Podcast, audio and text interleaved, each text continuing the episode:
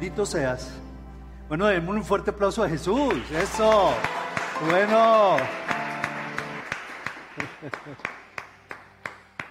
Me quedé solo. ánimo, ánimo. Sean generosos.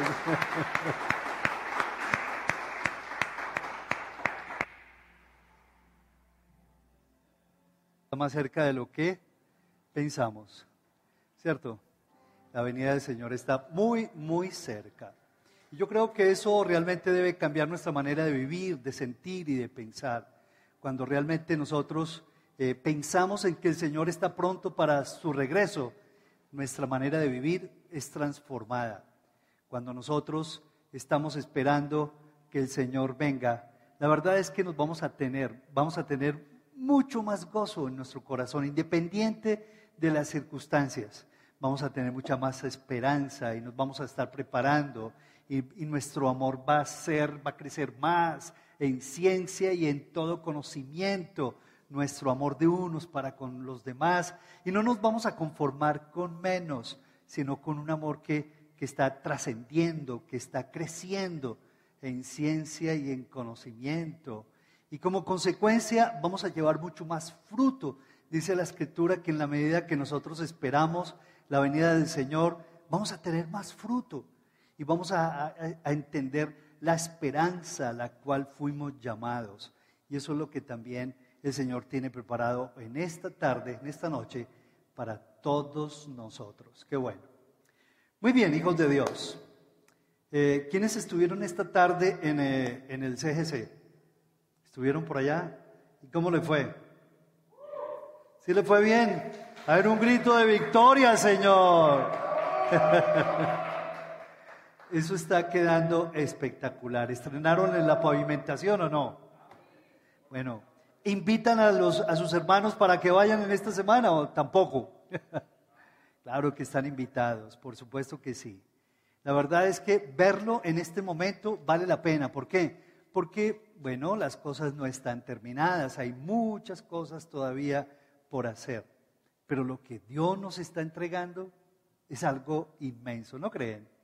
¿Cierto que sí? Y por eso tenemos que tener un corazón muy agradecido. Dios se lo pudo haber entregado ese lugar a otras personas, pero ¿por qué Dios te lo entregó a ti? Me lo entregó a mí. ¿Cierto? Ahí hay un mensaje hermoso. Y por eso vamos a seguir con la continuación del tema anterior. El tema anterior, eh, nuestro tema se llamaba leer. Aprendemos a leer, tenemos que aprender a leer. Y no solamente a leer, ¿cierto? Sino a leer las circunstancias. No es como leer un libro, una fábula, es aprender a leer la vida desde la perspectiva de Dios. Es aprender a leer los problemas, los, los éxitos, los fracasos, las pruebas, el COVID, la pandemia, el desempleo, la falta de, dinero. Hay que aprender a leer, hay que aprender a leerlo. Porque nosotros los seres humanos somos muy atacados, somos muy terminales con Dios. Y cuando se nos mete por orar por plata, por plata, por plata, por plata, de pronto es que le dejamos un espacio para que el Espíritu Santo interceda por nosotros. Y de pronto Él nos dice, no, mira, no, no, no más, no quiero que tú sigas orando por dinero. Lo que tú necesitas es fidelidad. Esta semana, ayer, el Señor me, me, me dio esa palabra y se la dije a alguien. Dile que lo que requiere desarrollar en este tiempo es fidelidad. Es, díselo. Dice lo que yo quiero formar en él y en ella es fidelidad, no otra cosa. No, lo que yo necesito es dinero. No, lo que yo necesito es casarme. No, lo que yo necesito es realizar el emprendimiento. Y desde que amanecemos hasta que anochecemos, estamos en la nuestra. Estamos en la nuestra. A nuestra manera. De manera terca y obsesionada, obsesiva. Y le pedimos. Pero dice la escritura, cuando oréis, no usen de vanas repeticiones como los demás gentiles, que no tienen el entendimiento del Señor y que creen que por sus vanas repeticiones, yo les voy a escuchar. El trono de la gracia se mueve cuando realmente yo me adhiero a los deseos del Señor. Y las oraciones más respondidas son aquellas que son respondidas cuando vienen como consecuencia de que yo me uno al deseo de Dios para nuestras vidas. ¿Cuál es tu deseo, Señor? Por eso es bueno que tú le preguntes, Dios, ¿cuál es tu deseo para conmigo? Que ore por dinero, por empleo, por el novio, por la novia, por la esposa. ¿Cuál es tu oración, Señor? Y de pronto el Señor dice, no, mira, yo no quiero que más ores por dinero. Yo sé que te hace falta el dinero. Yo sé cuáles son tus necesidades porque yo soy tu Padre. Pero ¿sabes qué? Yo quiero, quiero formar en ti fidelidad. No, no sigas orando más por esa chica. ¿Sabes qué? Yo quiero que más que todo ores por tu carácter. No, no, no, no, no, yo no quiero que ores más por tu emprendimiento. Ese viene, ese viene, ahí está, ahí está listo para ti. Pero viene en segundo lugar. Quiero que me honres. Quiero que me santifiques tus bienes. Quiero que te conviertas en un testigo fiel. Quiero que seas un digno representante de mi reino aquí en la tierra. Pero yo no quiero que tú sigas orando como cualquier gentil que no me conoce. Tú me conoces. Y sabes, porque yo me desvivo y porque yo me, mejor dicho, me vuelvo eh, agua en tus manos. Tú sabes lo que a mí me agrada. Tú sabes lo que yo quiero de ti. Pero no me vengas con esas oraciones terminales, porque yo quiero algo más en tu vida. Yo quiero que brilles. Ustedes recuerdan la vez pasada, hace ocho días, el cojo de nacimiento, 40 años, más de 40 años, orando la misma qué? La misma petición. Señor, dinero. Y todos los días se paraba en la puerta de la hermosa, de la hermosa, dice, a pedir limona, a pedir limona, a pedir limona, a generar lástima. Y hay muchos cristianos así, que son especialistas en generar lástima y en pedir limosna. ¿Cómo así, Pablo? Te estás poniendo pesado. Pero ustedes saben a lo que me refiero. Generamos lástima. Y le pedimos al Señor que nos visite con sus manifestaciones gloriosas de poder. Pero no estamos santificando nuestras vidas. No le estamos entregando nuestro mejor tiempo. No le estamos buscando al Señor. Estamos simplemente en una religión, no en una relación con Dios. Y lo que Dios quiere es que tú lo trates como tu ser amado, como tú tratas a tu amada, como tú tratas a tu amado, con respeto, con especialidad, con honra, que le des un beso, que le des un abrazo, que le, que le des tiempo de calidad al Señor, para que en ese roce y en esa coinonía tú conozcas, tus ojos sean alumbrados según el entendimiento de la voluntad del Señor. El cojo de nacimiento, por más de 40 años, orando por plata y orando por limosna y buscando limosna, hasta que Pedro y Juan le dijeron, mira, míranos, no tenemos oro ni plata, lo que tenemos te damos y en el nombre de Jesucristo de Nazaret, levántate y anda. Y Run inmediatamente se levantó este hombre y se puso a caminar. ¿Se le dio lo que pedía? ¿Qué creen ustedes? ¿Verdad que no? Se le dio lo que necesitaba. Luego, si tú sigues orando y Dios no te ha dado lo que tú le pides, es porque, ¿porque qué? Porque tú aún todavía necesitas recibir una revelación especial de Dios. Recuerden, las oraciones más contestadas son aquellas fruto de que yo me adhiero a los deseos del Señor. Y por eso fue que este cojo de nacimiento comenzó a dar testimonio y se levantó. Y dice la escritura de que, de que hubo un tremendo alboroto, tanto que Pedro comenzó a predicar. Vayamos allá a Hechos capítulo 4, ¿verdad?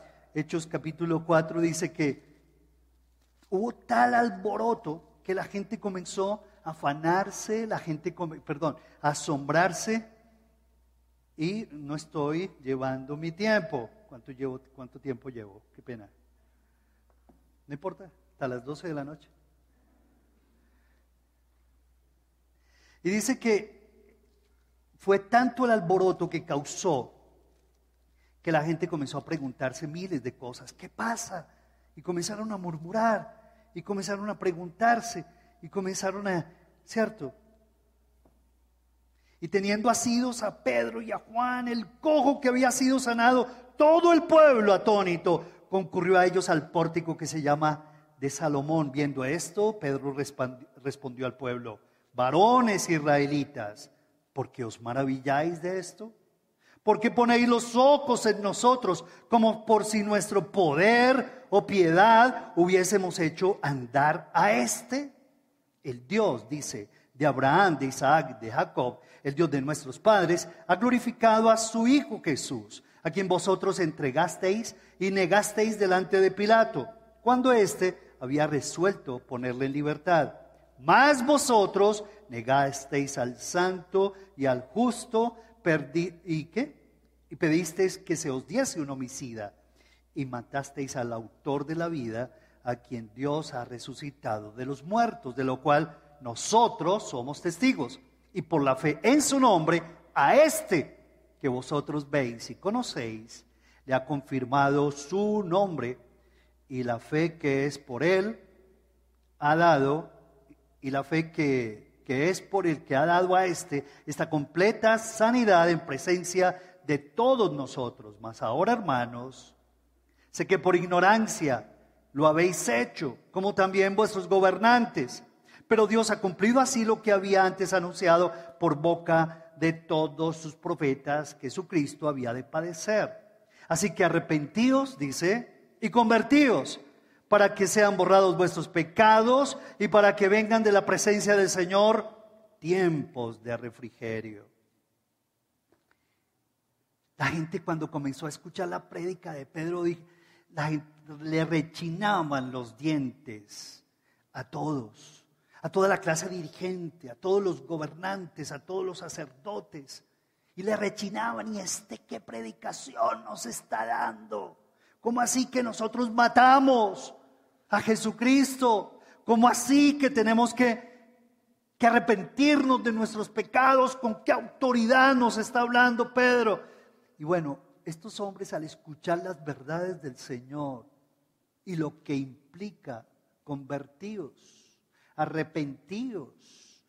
¿Por qué? Para que vengan días de refrigerio. Entonces se llenaron de rabia y de ira.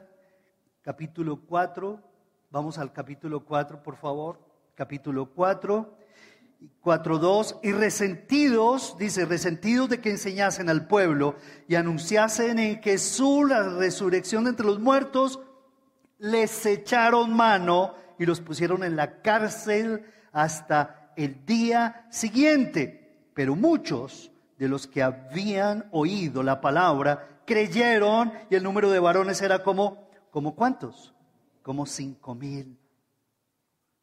Y es increíble, los amenazaron, ustedes no pueden volver a hablar de Jesucristo, ustedes no pueden volver a hablar de la resurrección, les prohibieron, les humillaron, les amenazaron pero estaban encartados con ellos en la cárcel y tuvieron que soltarlos, no sin antes haberles amenazado. Ustedes vuelven a hablar de Jesús, ustedes vuelven a hablar de ese evangelio y ustedes vuelven a hablar de la resurrección de Jesús, que es el centro del evangelio de salvación. Y ustedes van a tener un problema.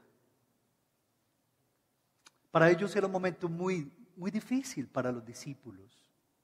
Ellos, ¿por qué hubieran orado? ¿Cuál era la normalidad de su oración al escuchar esas amenazas y al tener esas adversidades encima? ¿Por qué hubieran orado? Lo normal. Señor, ¿por qué hubieras orado tú en esas condiciones? ¿Ah? Señor, quita a esta gente, Señor libéranos de la persecución, aquellos que son pecadores. Quítanos, Señor, todos estos, todas estas palabras, rechazamos estas maldiciones, echamos fuera. Ellos oraron de esa manera. No, dice la escritura, dice que ellos comenzaron a orar y cuando llegaron a, ¿a dónde? A sus casas, dice la escritura, que ellos se volvieron a unir a los discípulos y dice en el versículo 23 de Hechos capítulo 4, y puestos en libertad, vinieron a los suyos y contaron todo lo que los principales sacerdotes y los ancianos les habían dicho. Y ellos, habiéndolo oído, alzaron unánimes la voz a Dios y dijeron, soberano Señor, tú eres el Dios que hiciste el cielo y la tierra, el mar y todo lo que en ellos hay. Ellos no se llenaron de pánico, no se llenaron de miedo, no se llenaron de emociones llenas de rabia, de protesta, de desesperación. Porque la vez pasada hablamos que cuando tú te dejas llevar por la desesperación, la rabia, la protesta, que es humana, la verdad es que ellos jamás hubieran podido hacer la oración que hicieron. Y esto es como que un modelo. Esto es un tremendo testimonio para que tú y yo aprendamos a orar como conviene. Porque dice la escritura que como conviene, tú y yo no sabemos orar como conviene. Pero el Espíritu Santo es el que intercede a través de ti y es el que clama a Dios, Abba Padre. Es un intercesor tremendo. Pero muchas veces nosotros no lo dejamos interceder al Espíritu Santo porque nosotros llenamos el campo de acción con nuestra queja, con nuestra desesperada oración, sálvame que perezco, la del bombero desesperado. Pero tenemos que decirle, Espíritu Santo, toma el control. Señor, mi papá está con COVID, Señor, ella está, Señor, con, con una máquina conectado, Señor de la gloria. Pero yo quiero que tú me controles en este momento. Porque yo quiero dejar y es más efectiva la oración que viene por el Espíritu Santo a tu trono, Señor. Esa oración hace tronar tu trono, Señor. No mi desespero, no mi, no mi pasión, no a mi manera, Señor. Dios quiere que tú y yo aprendamos a orar. Y dice la escritura que cuando ellos comenzaron a orar de esa manera, dice que comenzaron a ver cosas hermosas. Y comenzaron a orar de una manera revelacional. Y comenzaron a orar diciéndole al Señor, Señor, tú eres soberano, Dios Tú hiciste el cielo y la tierra, todo lo que en ellos hay, que por boca de David tu siervo, dijiste, porque se amotinan las gentes y los pueblos piensan cosas vanas. Se reunieron los reyes de la tierra y los príncipes se juntaron en uno contra el Señor y contra su Cristo, porque verdaderamente se unieron en esta ciudad contra tu santo Hijo Jesús, a quien ungiste Herodes y Poncio Pilato con los gentiles para hacer cuanto tu mano y tu consejo habían antes determinado que sucediera. Versículo 29, lo leemos. 1, 2 y 3. ¿Y ahora qué? Y ahora, Señor, mira sus amenazas y concede a tus siervos que con todo de nuevo, ¿qué? Hablen. ¿Cuál fue la oración de ellos? Fue una oración diferente. Fue una oración guiada. Primero exaltan al Señor. Y esa exaltación es un descanso del alma. Yo por lo menos muchas veces cuando estoy afanado, preocupado, desesperado, yo levanto mi, mi, alabanza a Dios. Y comienza a aclararse el panorama cuando yo comienzo a levantar mi alabanza al Señor. Eso es un desahogo de mi alma. Eso fue lo que hicieron ellos, soberano Dios. Tú que hiciste los cielos y la tierra y todo lo que en ellos hay, Señor. Mira cómo se están amotinando la gente. Mira cómo los reyes se han juntado contra Cristo Jesús, Señor. Mira cómo piensan cosas vanas, Señor. Y en medio de ese tiempo, de ese interludio precioso, comienzan ellos a orar de otra manera, de una manera inesperada. Ellos no oran por la vida de sus enemigos. Ellos no oran por, por sacarse el clavo con todos los alguaciles y los gobernantes de la época. Señor, tírales fuego a esta manera de impíos y pecados. No oraron de esa manera. Ellos simplemente lo que oraron, alzaron unánimes su voz y en el versículo 29 dice, concede, ¿qué? Mira sus amenazas, pero ¿qué? concede. ¿Concede qué? No escucho, más fuerte, por favor. ¿Concede qué? Concede a tus siervos que con todo denuedo hablen tu palabra. Ellos no oraron para que Dios les quitara la carga. Ellos oraron por denuedo para predicar la palabra de Dios. ¿Saben? Si están entendiendo? Creo que sí, ¿verdad? Qué increíble oración dirigida por el Espíritu Santo.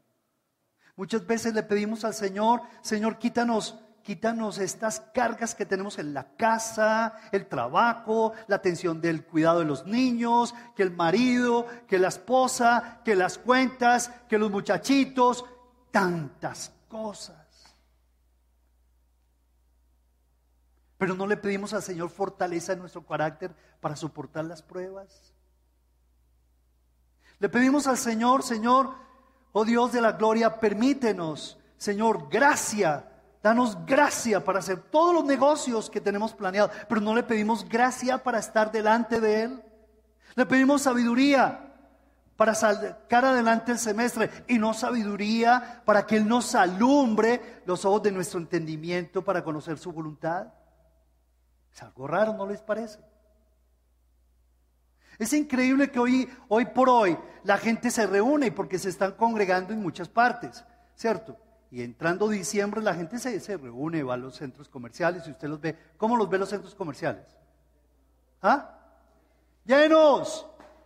Y va por la calle, la ciclovía, ¿y cómo está la ciclovía?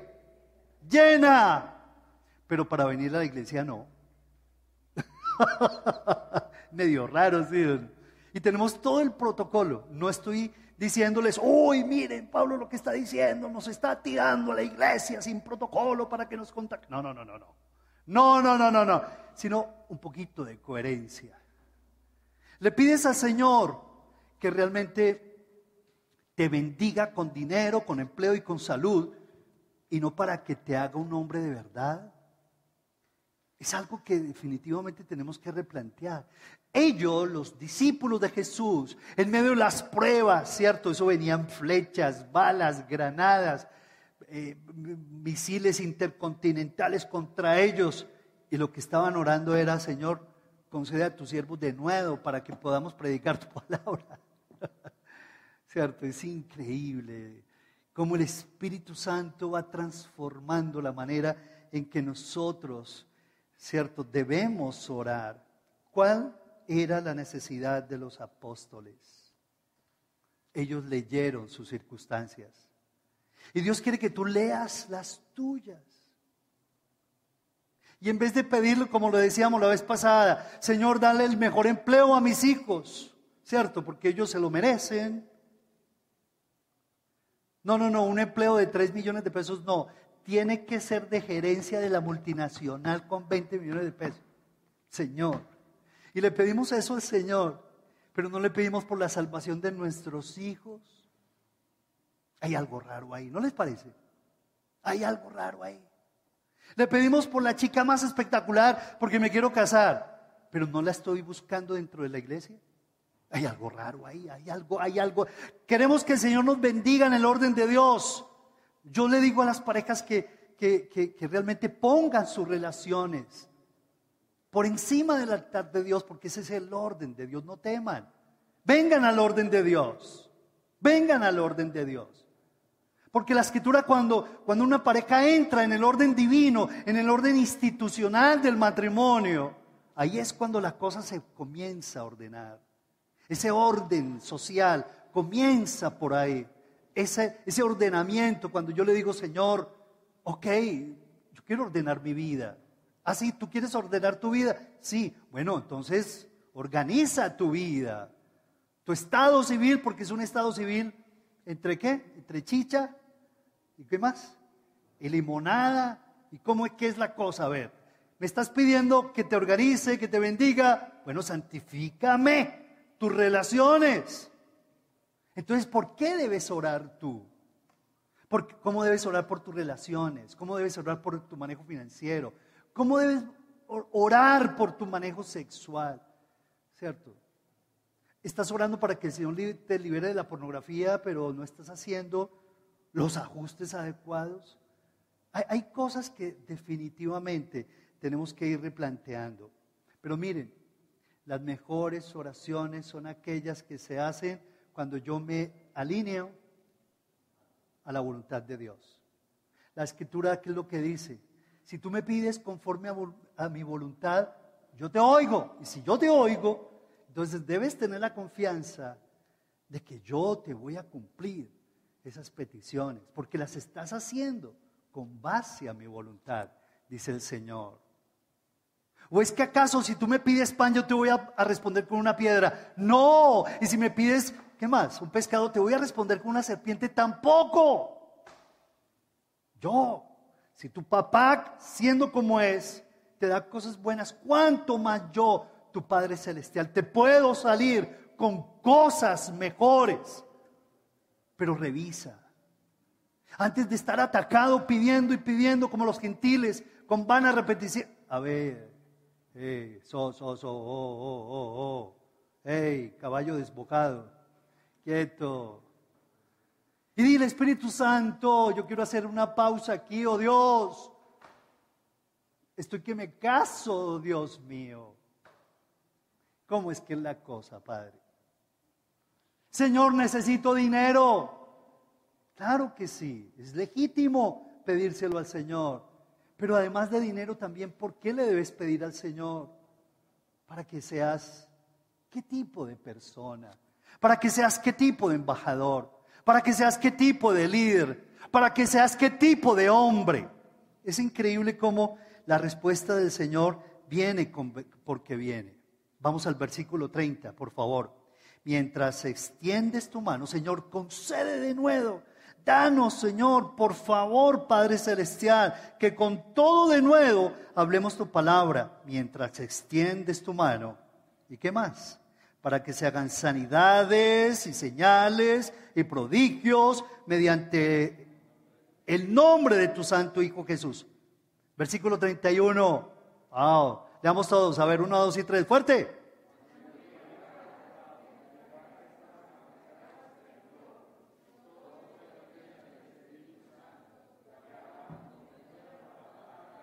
Ah, un aplauso al Señor. Esa hombre. Cuando hubieron orado, esa oración hizo tronar los cielos. Y dice el Señor que ese lugar fue, ¿cierto?, epicentro de un tremendo temblor, de temblor del Espíritu Santo. Mi amor, ven, ven, mi amor, yo sé que estás afanada. Ven, mi amor, ven, estás afanado Estás acelerado. Ven, ven, vamos a orar. ¿Sí me están escuchando? ¿Será que tú lo puedes hacer? Ven, mi amor, ven, mi amor. Hermano, ¿qué hubo, parce, hermano? Venga, que lo estoy viendo. ¿Qué? Lo estoy, lo estoy viendo mal, llave, venga para acá. Señor, Padre Celestial, aquí levantamos nuestra voz. Señor, mi hermano está atribulado, Pedro está atribulado. Señor, tú sabes cómo Daniel está atribulado, Señor, está desesperado, su papá, su hermana, su empleo, su dinero. Dios mío, yo me quiero unir a su petición. Señor, aquí estamos, intercede por nosotros, Padre. ¿Será que ese espacio el Espíritu Santo no lo va a llenar? Que lo llena, lo llena. Que el Señor dirige, dirige. Claro que sí. Yo he visto que en esos espacios Dios o separa parejas o las termina de unir. En esas oraciones. Todos tranquilos, tranquilos. Con ninguno de ustedes va a pasar. Con ninguno de ustedes va a pasar. ¿Cierto? Pero no le tengamos miedo. Digámosle, Señor, Señor, tú sabes cuán atacado estoy.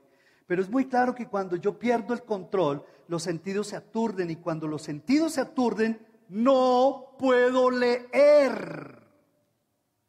Cuando los sentidos se aturden, tú no puedes leer, porque estás llevado de la velocidad emocional, aturdido y no puedes leer. Y si no puedes leer, estás lleno de miedo, gritas, peleas, golpeas, corres a la loca, insultas. ¿Saben lo que dice la escritura? Que el Señor es rico para aquellos que le invocan de veras. ¿Me lo puede repetir, por favor? Él es rico para aquellos que lo invocan de veras. E invocarle de veras al Señor es dejar a un lado tanto ego, tanta pasión. Dejar a un lado y decirle, Señor, estoy que exploto, estoy que le doy un puño, como dice Estelita, ¿cierto? Ella tan linda desde hace 40 años, no mentiras, tantos años tampoco.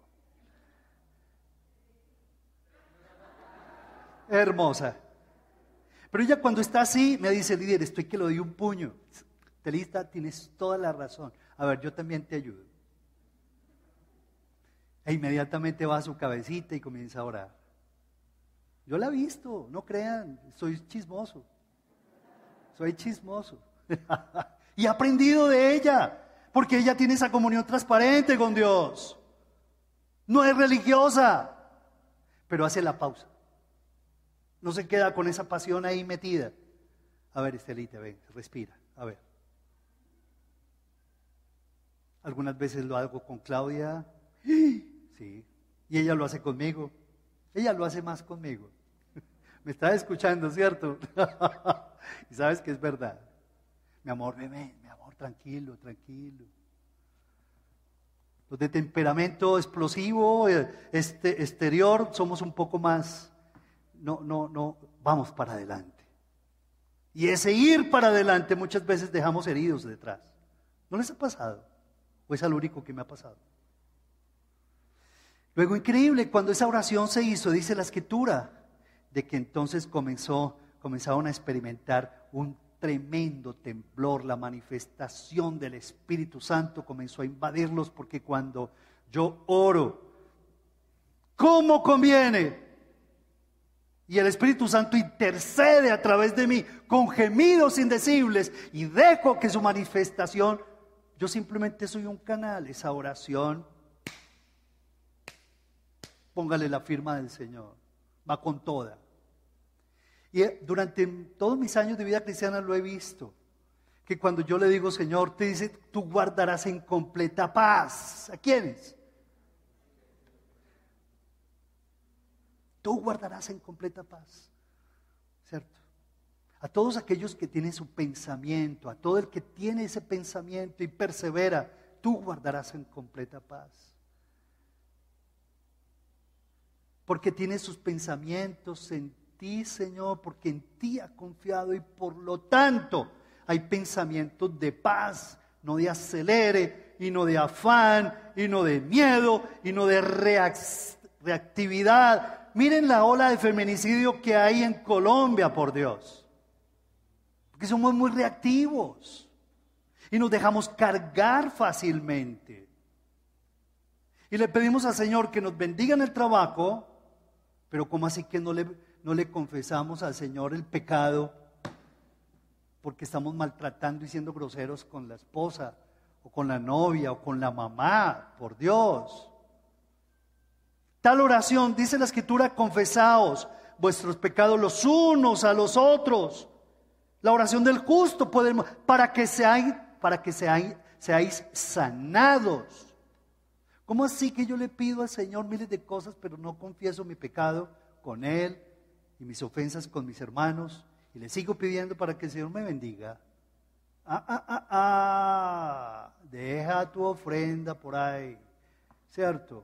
Y ponte de acuerdo con tu hermano, porque el número uno es el número uno no es el número dos. ¿Sí o no? Ustedes me entienden, claro, ¿cierto? Matemática pura, ¿sí o no? matemático puro. Quiero terminar, hijos de Dios. ¿Cuánto tiempo llevo? Yeye, ¿Ah? Es para las siete. Ah, no. Aquí nos quedamos. Miren, la gloria del Padre, familia, la gloria del Padre, siempre yo la debo buscar. En toda oración. En toda oración yo debo buscar la gloria del Padre. Jesús lo dijo claramente. Porque yo he descendido no para hacer mi voluntad, sino la voluntad del que me envía. Porque yo he descendido para hacer la gloria de Dios, para buscar la gloria de mi Padre y no la gloria mía. Luego, la gloria del Padre tiene que ser el objetivo y el fin de todo. Debe ser nuestras más, mi más grande meta, mi mayor proyecto, Señor. Que todo sea para tu gloria. Muchas veces yo les pregunto a las personas, bueno, tú le estás pidiendo ese tremendo negocio como para qué. Ayer me llamó un discípulo, eh, lo más querido, y me decía, en un mensaje, esos mensajes que casi me, deja sordo, pero yo también, yo, creo que mi respuesta, ese sí la dejó sordo. Porque es un hombre que está con su comunión con Dios muy hermosa y, le hicieron un nombramiento muy, muy importante para, ahí sí que es cierto, para abrir eh, un negocio por fuera del país. Y la verdad es que yo le decía, Señor, gracias porque, porque aquí hay un corazón que ha aprendido a santificarte a ti, Señor. Y su generosidad y su amor, y está buscando siempre, siempre está buscando como que dejar el testimonio y el nombre de Jesús por encima. Y lo primero que me dice es, esto es para el Señor y yo quisiera que allá se abriera una iglesia para el Señor. ¿Será posible?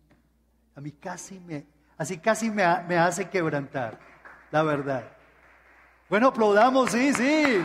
Vale, vale, vale.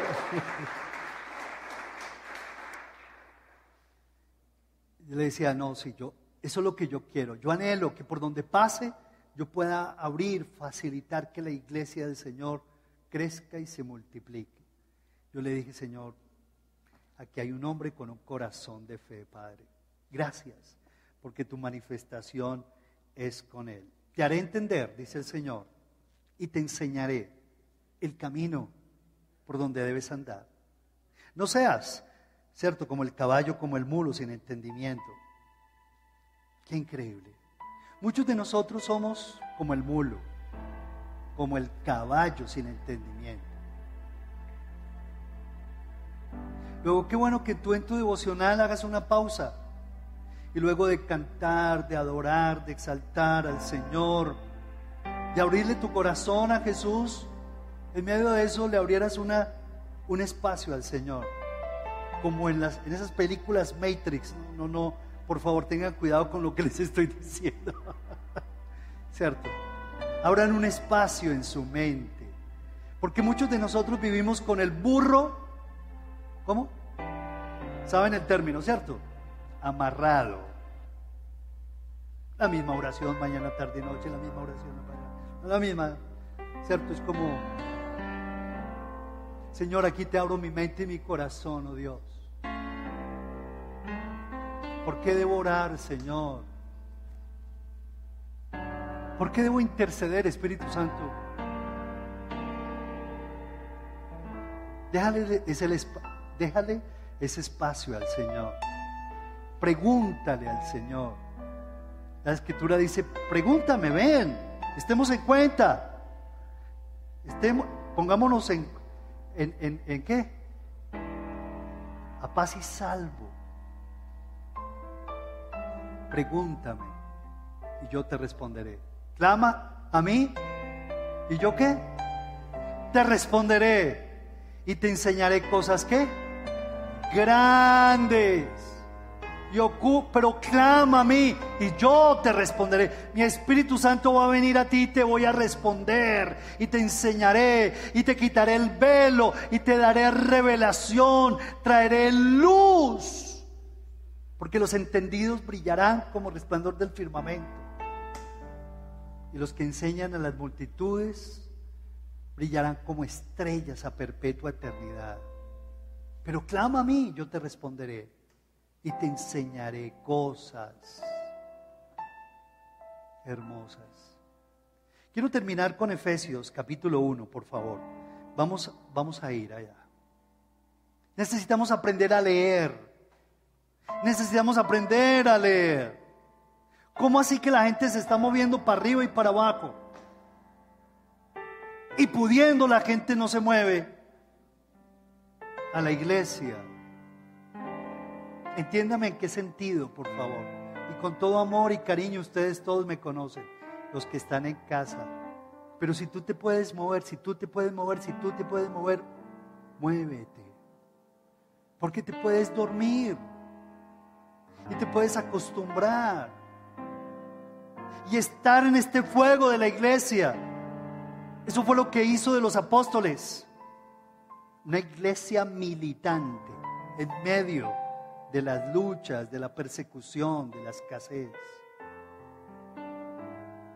Luego comienza a dejar que el Espíritu Santo visite tu corazón, ponga flores en tu corazón. ¿Saben, saben familia? Cuando uno busca al Señor, yo siento que el Señor pone flor. Alguna vez les voy a contar una visión hermosa que Dios me dio con los ojos así bien abiertos. Pero Dios pone flores en su corazón. Deja que Dios se enternezca contigo. Él callará de amor, dice la escritura.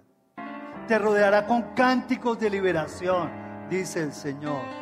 La escritura dice que tú eres grato olor, que por donde pases, tú dejas una, una estela de bendición, de un grato olor, de su conocimiento y de su gloria. Se te nota que has estado con Dios. Efesios capítulo 1, el versículo 18. Vamos a ponernos de pie, por favor. Y vamos a orar. Efesios capítulo 1, el versículo 18. Alumbrando los ojos de vuestro entendimiento, para que qué? Sepáis cuál es la esperanza a que Él os ha llamado y cuáles las riquezas de la gloria de su herencia en los santos. Versículo 17. Versículo 16. No ceso de dar gracias por vosotros, haciendo memoria de vosotros en mis oraciones, para que el Dios de nuestro Señor Jesucristo, el Padre de Gloria, os dé qué? espíritu de sabiduría y de revelación en el conocimiento de Él, alumbrando los ojos de vuestro entendimiento para que leas, para que entiendas, para que te amanezcan las verdades del Señor. Necesitamos orar por eso. Sí, por la casa y por la comida y por las necesidades de, de atención inmediata, pero también tenemos que orar. Señor, dame, por favor, espíritu de sabiduría y de revelación en tu conocimiento. Ora de esa manera. Alumbra mis ojos de mi entendimiento, dile al Señor. Repite conmigo. Alumbra los ojos de mi entendimiento para que yo sepa ¿Cuál es la esperanza a que Él os ha llamado? Hay muchos hogares, miren, los que están allá en casa, estamos en transmisión, ¿cierto? tu matrimonio necesita muchísima esperanza. Tu relación con tu mamá, con tu papá, aún con tu hijito, necesita esperanza. Pero esa esperanza proviene de la de Dios. Y si tú no le clamas para que el Señor te llene de, su esperanza, ¿qué esperanza? ¿Qué confianza vas a tener en tus seres queridos? Pero qué bello cuando dice, Señor, yo te oro para que tú me permitas entender cuál es la esperanza a la que tú me has llamado y cuáles las riquezas de la gloria de su herencia. ¿Le gusta la palabra riquezas o no? ¿Sí les gusta? Sí, sí nos gusta, ¿verdad? Qué increíble esto. Tenemos que decirle, Señor, lléname de estas riquezas de tu gloria. Y lléname, Señor, del entendimiento de tu grandeza, de tu poder, la cual operó en Cristo Jesús, resucitándole de los muertos y sentándole a la, a la diestra en los lugares celestiales. Como, como los apóstoles vamos a orar. Seguramente tú tienes cargas, preocupaciones, angustias. Levanta tus manos allí donde estás. Y dile, Señor, hazme saber el camino por donde ande. Hazme oír por la mañana tu misericordia. Dile, porque en ti he confiado. Hazme saber el camino por donde ande, porque hacia ti he elevado mi alma. Salmo 143, 8. De nuevo, díselo. Hazme oír por las mañanas tus misericordias, Señor, para poder leer, Señor, la vida que me estás dando, Señor, con todas sus circunstancias. No quiero ser insensato, sino entendido de cuál es tu voluntad, buena, agradable y perfecta.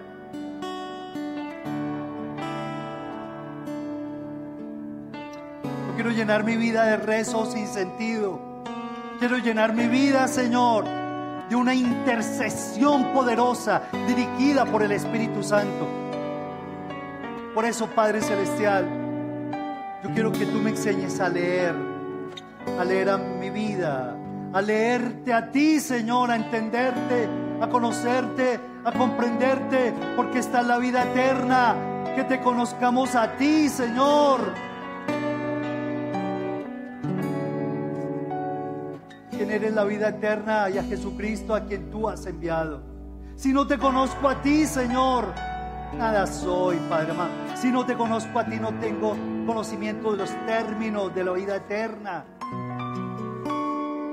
Y seguro, Señor, que no voy a ser entendido de cuál sea, de cuál sea tu voluntad, oh Dios. A ti levanto mis manos, Padre. A ti elevo mi corazón, Señor. Quiero ser insensato, sino entendido de cuál es tu voluntad, Padre. Alumbra mis ojos del entendimiento, Señor, para que yo sepa la esperanza a la que tú me has llamado y cuáles las riquezas de tu gloria, de tu herencia, Señor. Te lo suplico, Padre.